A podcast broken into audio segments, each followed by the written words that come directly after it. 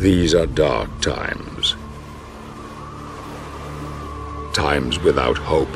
Salut à tous et bienvenue dans Game Over, le rendez-vous jeu vidéo hebdomadaire. Si Konami a tristement fêté les 30 ans de sa série Castlevania avec une collection de NFT tous aussi inutiles les uns que les autres, l'envie est venue de me rappeler au bon souvenir d'un des derniers opus dignes de ce nom de la franchise. Castlevania Lords of Shadow est sorti il y a déjà 12 ans et il reste à ce jour la plus belle réussite de la licence en 3D.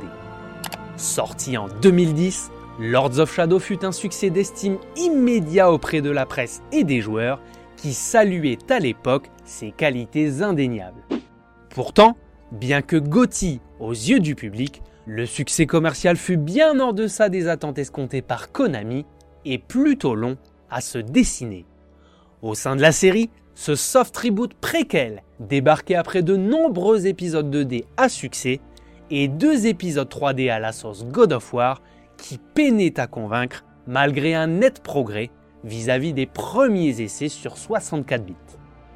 Développé par les madrilènes de la Mercury Steam, sous la direction des producteurs Dave Cox et Henrik Alvarez, tous deux fans de Super Castlevania 4, le titre a longtemps caché sa filiation pour ne pas trop choquer les fans sur ce changement de direction de la série.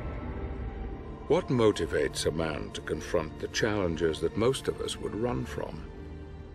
Dans Lords of Shadow, vous incarniez Gabriel, premier du clan Belmont et membre de la confrérie de la Lumière, rentrant en contact avec sa défunte femme assassinée par les adorateurs de l'ombre, il apprenait comment mettre fin à l'ère des ténèbres.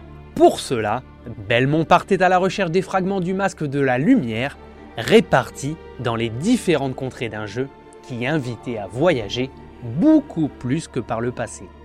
Soigné dans sa narration interchapitre, le jeu était présenté comme un conte issu d'un ancien grimoire, raconté par le comédien Patrick Stewart, le commandant Picard de Star Trek, professeur Xavier des X-Men. It is written that a pure hearted warrior will claim the power of the Lords of Shadow as his own.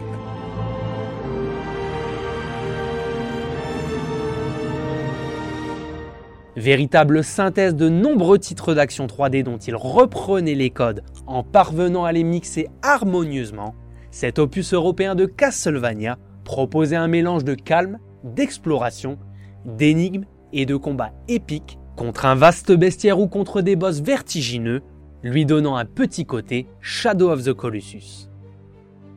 Armé de sa croix de combat faisant office de fouet et de grappin, Gabriel Belmont avait malgré un style un peu à part, rien à envier à Kratos. Avec son système de combat très proche d'un God of War et garni de nombreux combos à débloquer, Lords of Shadow laissait place à la magie et à des finish moves, tous plus impressionnants les uns que les autres. Réparti en 12 chapitres, s'étalant sur une vingtaine d'heures de jeu, le titre disposait d'une belle replay value, avec une galerie d'artwork à débloquer divers défis à remplir sur 4 niveaux de difficulté écuyer, guerrier, chevalier et paladin.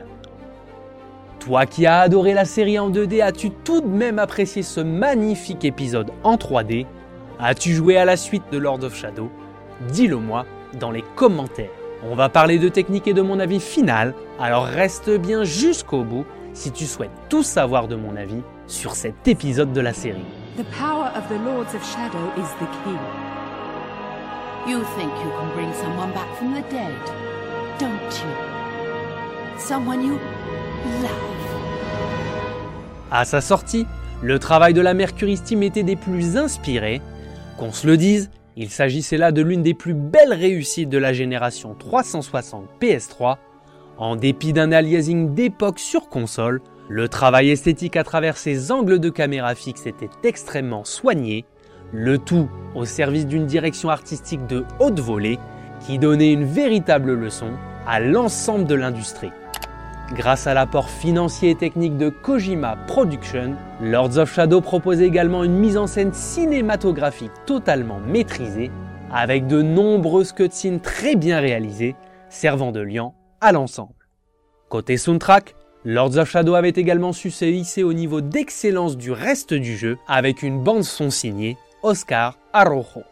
Réalisée à l'aide d'un orchestre de 120 instruments, elle était à la fois lyrique, épique et fut récompensée du prix de la meilleure OST de l'année pour un jeu vidéo. Répartie sur un peu plus de deux heures, elle ne versait pas dans la facilité en remaniant les thèmes cultes de la série, mais proposait une lecture totalement originale de la saga. Pour terminer, le doublage du jeu était lui aussi très soigné avec l'apport de comédiens de premier ordre, Robert Carlyle incarnait Gabriel Belmont, Natasha McKellon, sa femme, et Patrick Stewart, le rôle de Zobek.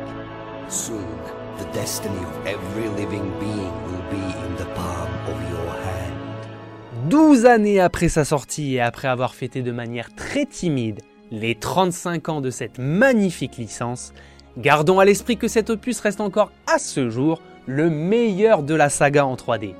De loin, il est le plus abouti, le plus impressionnant qui ait pu voir le jour. Mercury Steam a d'ailleurs tellement donné pour ce titre qu'il n'en restait plus une miette pour une suite digne de ce nom.